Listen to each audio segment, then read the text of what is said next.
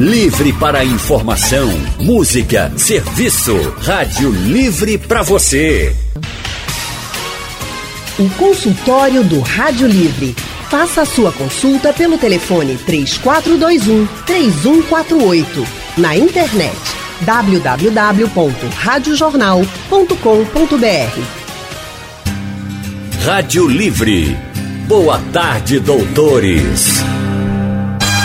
Boa tarde, doutor Joaquim Branco. Muito obrigada por estar no nosso consultório. Um prazer, boa tarde, boas informações a todos. Boa tarde, doutora Geice Andrade, por também estar aqui com a gente. Muito obrigada. Boa tarde a todos, é sempre um prazer. Hoje o consultório do Rádio Livre vai falar sobre as notícias falsas que circulam em relação ao câncer, as chamadas fake news, o que gera muitas dúvidas e pânico também nas pessoas, né? Por isso, a gente convidou aqui no Rádio Livre a cancerologista, a doutora Geice Andrade, está com a gente, vai poder responder as perguntas. Boa tarde, Geice Andrade. Boa tarde, doutor Joaquim Branco também, que está aqui com a gente nessa tarde para discutir esse problema que já é de saúde pública, né? Doutor Joaquim Branco é titular do Colégio Brasileiro de Cirurgiões Especialistas em Cancerologia. Seja muito bem-vindo. Muito obrigado. E todos vocês que estão nos ouvindo também são bem-vindos aqui no nosso consultório. Podem participar com a gente mandando mensagens pelo painel interativo pelo nosso WhatsApp, o número é 991478520. Esse é o momento de tirar dúvidas se é verdade ou se é mentira. Ou se você preferir, liga aqui para a gente, volta esperando sua ligação para falar diretamente com o doutor Joaquim ou com a doutora Gice. Começo perguntando sobre as receitas que circulam nos grupos da família, aqueles conselhos que chegam dos vizinhos quando sabem que uma pessoa está enfrentando um câncer, está fazendo tratamento contra um câncer. Toma chá de erva não sei qual que vai melhorar. Olha, a sopa de tal ingrediente é infalível, você vai ser curada do câncer. Existe algum alimento que ou erva que sejam capazes de curar o câncer ou isso é fake news? Não, talvez prevenir boa dieta, boa alimentação, bons cuidados, boa higienização. É, eu lembro bem, quando eu comecei medicina há mais de 40 anos, havia um tratamento aqui em Casa Amarela para câncer de, de mama uh, para as mulheres. No Hospital do Câncer eu vi muitas mulheres morrerem porque tomavam muito o remédio. O remédio era líquido, era um chá de, de uma erva, e elas tomavam tanto que tinha edema agudo de pulmão e morriam. Então, essas fake news já existia, porque não tinha, não tinha informação como tem no rádio e, na, e nas redes sociais, mas nós devemos ter muito cuidado para a orientação. Câncer é uma doença o nome da doença tem várias origens as doenças, elas podem ser provocadas por vírus.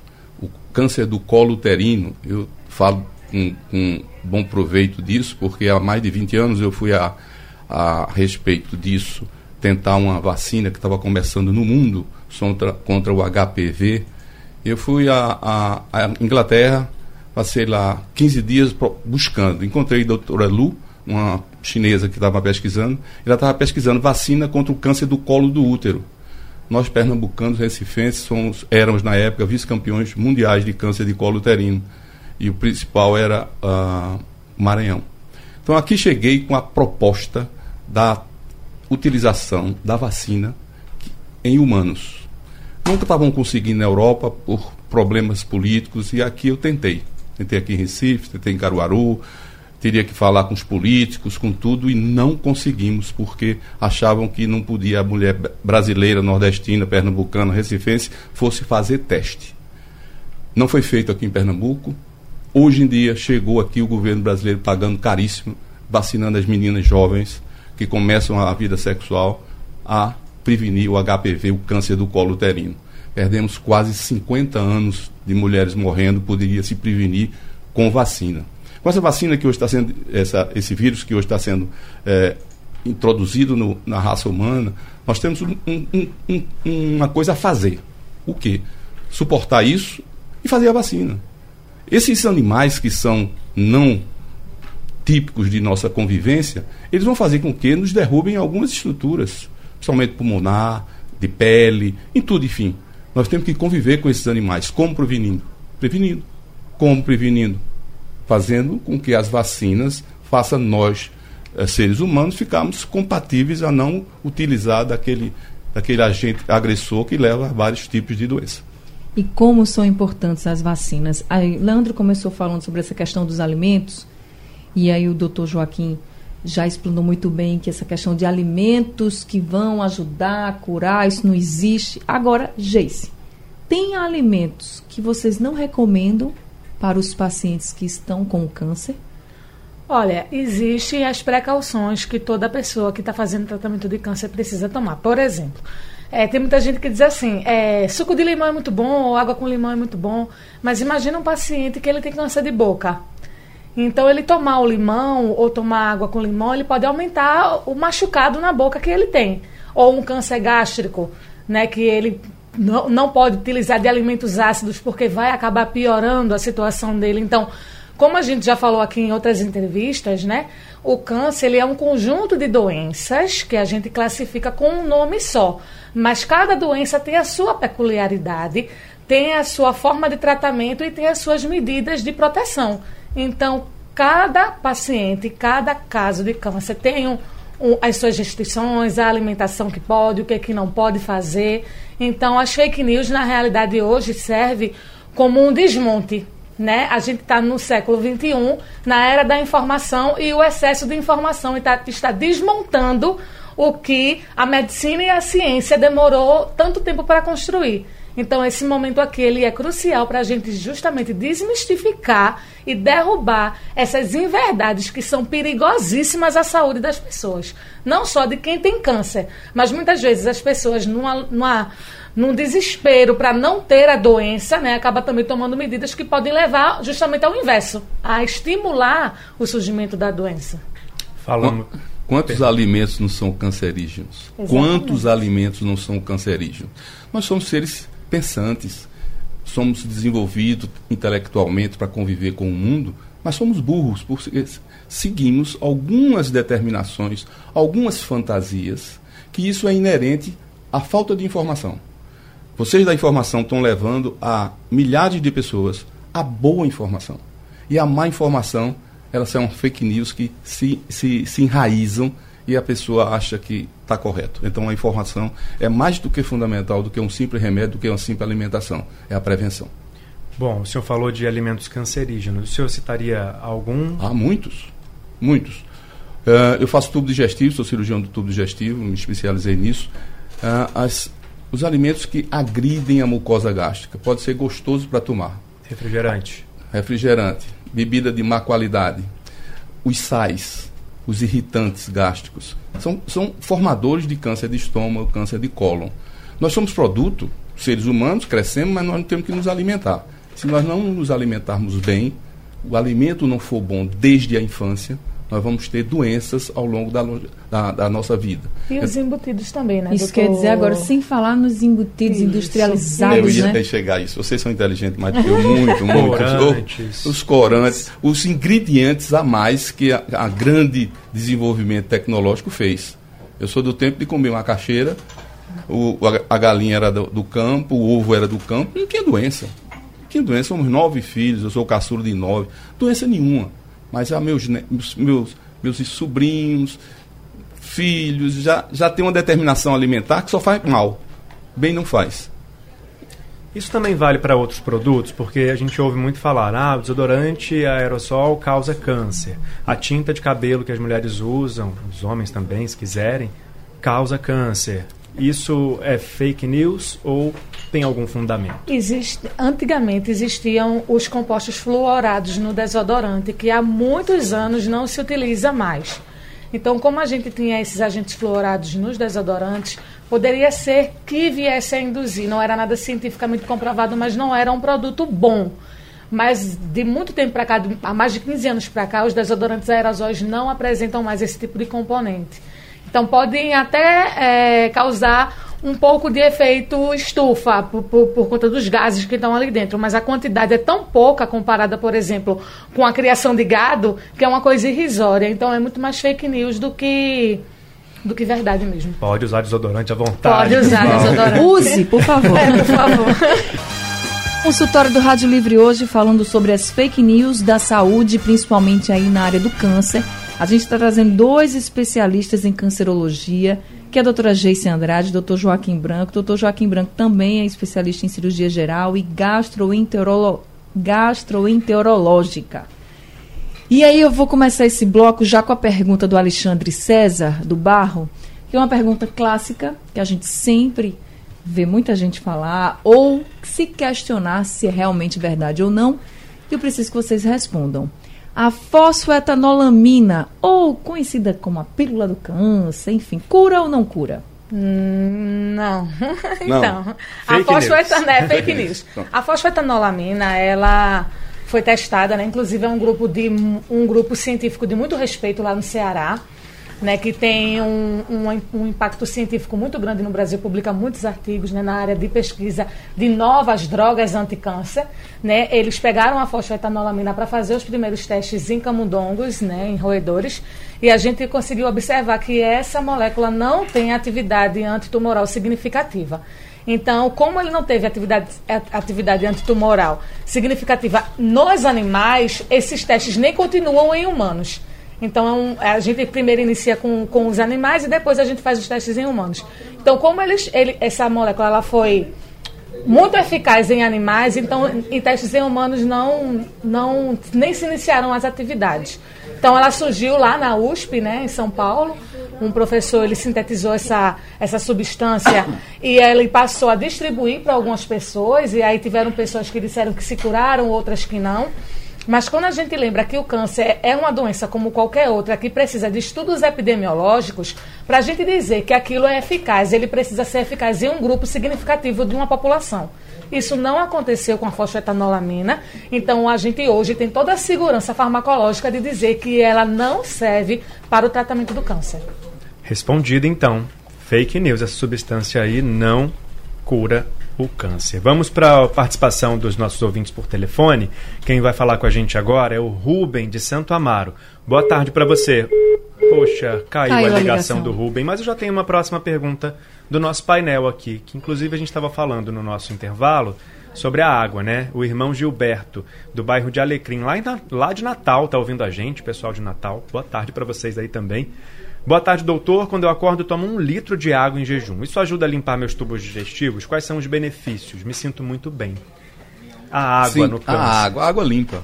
A água faz com que o organismo se re, re- refaça com as substâncias que foram ingeridas com alimentos eh, não tão eh, bons, um pouco nocivos à nossa, à nossa saúde. Portanto, a água é fundamental. Agora a gente vai conversar com Andrade de Rio Doce. Andrade, boa tarde. Boa tarde, querida Anne. Boa tarde, Leandro.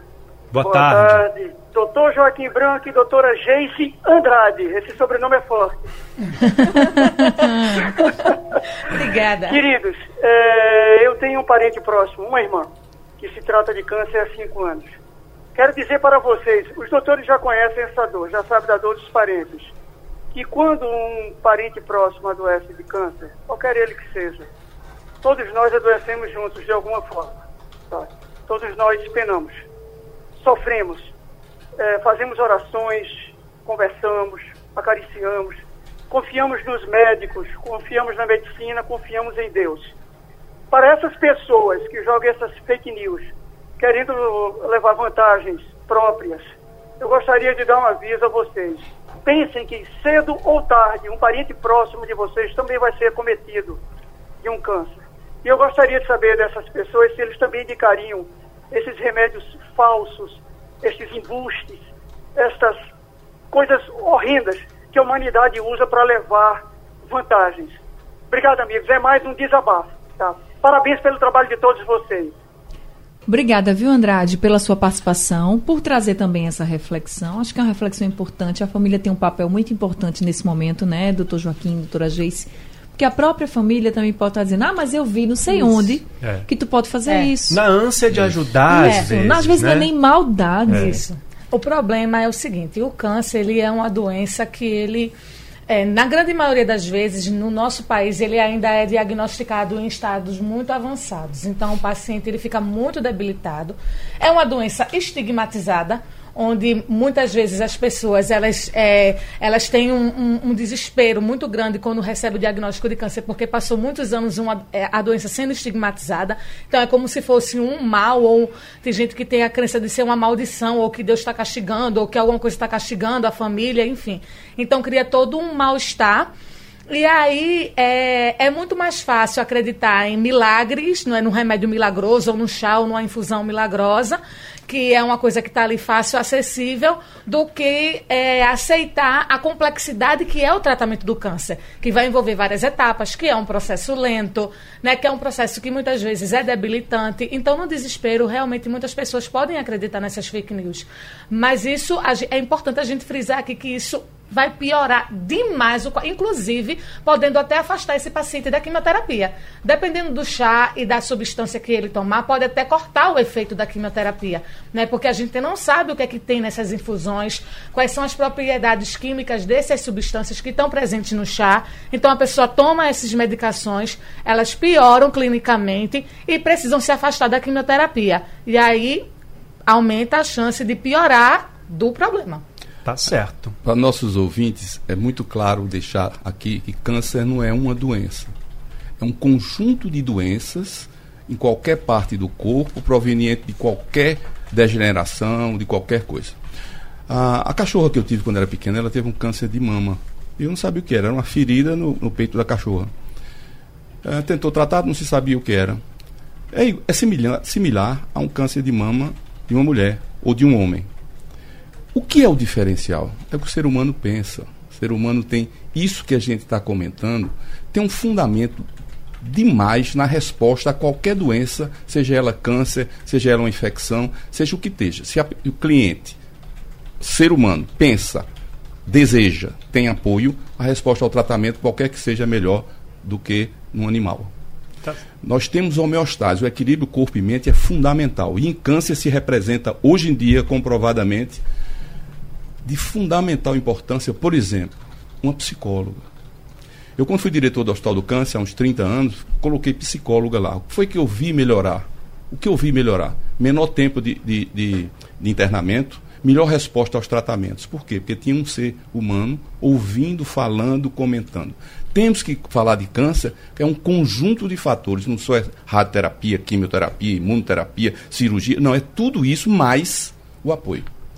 A cabeça, a mente domina o ser humano. Os animais irracionais não. Então é isso que a gente tem que fazer a, aos nossos ouvintes, o equilíbrio que a gente tem que ter de corpo e mente. Não é fácil dizer que tem um câncer ou que tem um parente canceroso, mas fazer com que ele se, se sinta bem assistido, bem apoiado e com tratamento, seja ele qual seja. Tá Falou certo. Tudo. Hoje falando sobre as fake news, especificamente no caso do câncer, né, que são fake news que circulam há muito tempo, que há muito tempo a gente tenta combater, a gente não vai parar nunca enquanto não conseguir. Para ajudar a gente hoje estão aqui Geice Andrade, professora de Fisiologia e Cancerologia da UFPE, e Dr. Joaquim Branco, titular do Colégio Brasileiro de Cirurgiões, especialista em cancerologia. E a gente tem ouvinte participando com a gente.